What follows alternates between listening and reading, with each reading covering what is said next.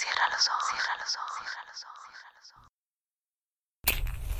Si escuchas que alguien se acerca, no temas.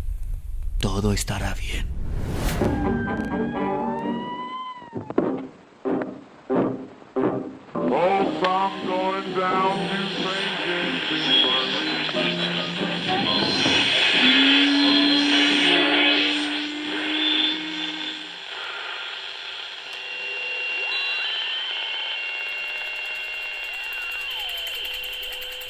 Estás escuchando, Crónica, Crónica Lunares, el lugar, el lugar donde, donde entra por tus oídos, entra por tus oídos.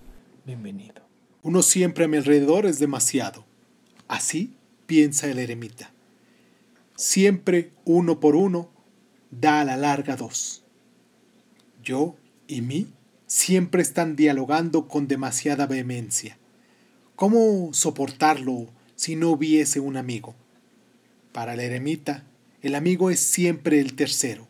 El tercero es el corcho que impide que el diálogo de los dos se hunda en la profundidad. Ah, existen demasiadas profundidades para todos los eremitas. Por ello, desean ardientemente un amigo y su altura. Nuestra fe en otros delata lo que nosotros quisiéramos creer de nosotros mismos. Nuestro anhelo de un amigo es nuestro delator. Y a menudo no se quieren, con el amor, más que saltar por encima de la envidia. A menudo atacamos y nos creamos un enemigo para ocultar que somos vulnerables.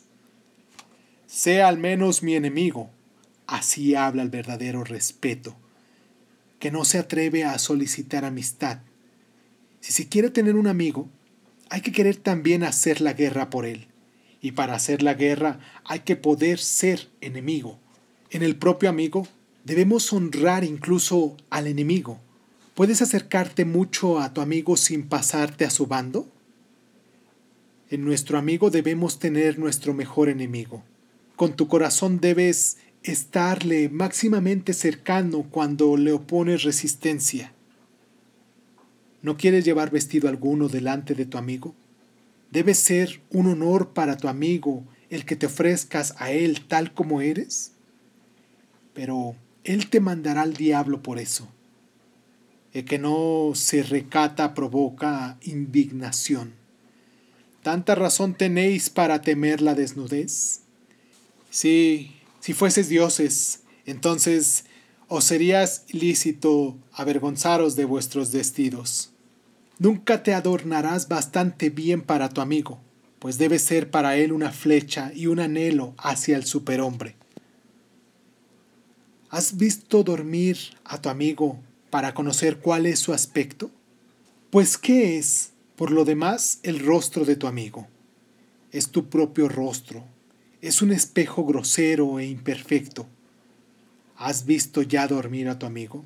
¿No te horrorizaste de que tu amigo tuviese tal aspecto? Oh, amigo mío, el hombre es algo que tiene que ser superado. En el adivinar y en el permanecer callado debe ser maestro el amigo. Tú no tienes que querer ver todo. Tu sueño debe descubrirte lo que tu amigo hace en la vigilia. Un adivinar sea tu compasión para que sepas primero si tu amigo quiere compasión. Tal vez él ame en ti los ojos firmes y la mirada de la eternidad. Ocultese bajo una dura cáscara de compasión por el amigo. Debes dejarte un diente en esta. Así tendrá la delicadeza y la dulzura que le corresponden. ¿Eres tú aire puro y soledad y pan y medicina para tu amigo? Más de uno no puede librarse a sí mismo de sus propias cadenas, y es, sin embargo, un redentor para el amigo. ¿Eres un esclavo? Entonces no puedes ser amigo. ¿Eres un tirano? Entonces no puedes tener amigos. Durante demasiado tiempo se ha ocultado en la mujer un esclavo y un tirano. Por ello la mujer no es todavía capaz de amistad, solo conoce el amor.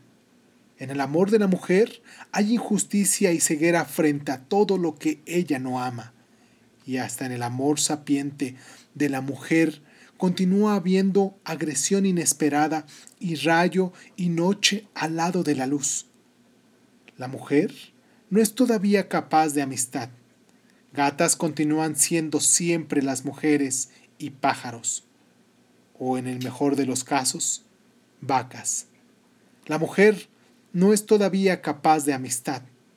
Pero decidme, varones, ¿quién de vosotros es capaz de amistad? cuánta pobreza, varones, y cuánta avaricia hay en vuestra alma. Lo que vosotros dais al amigo, eso quiero daré yo hasta a mi enemigo, y por eso me habré vuelto más pobre. Existe la camaradería. Ojalá exista la amistad. Así habló Zaratustra.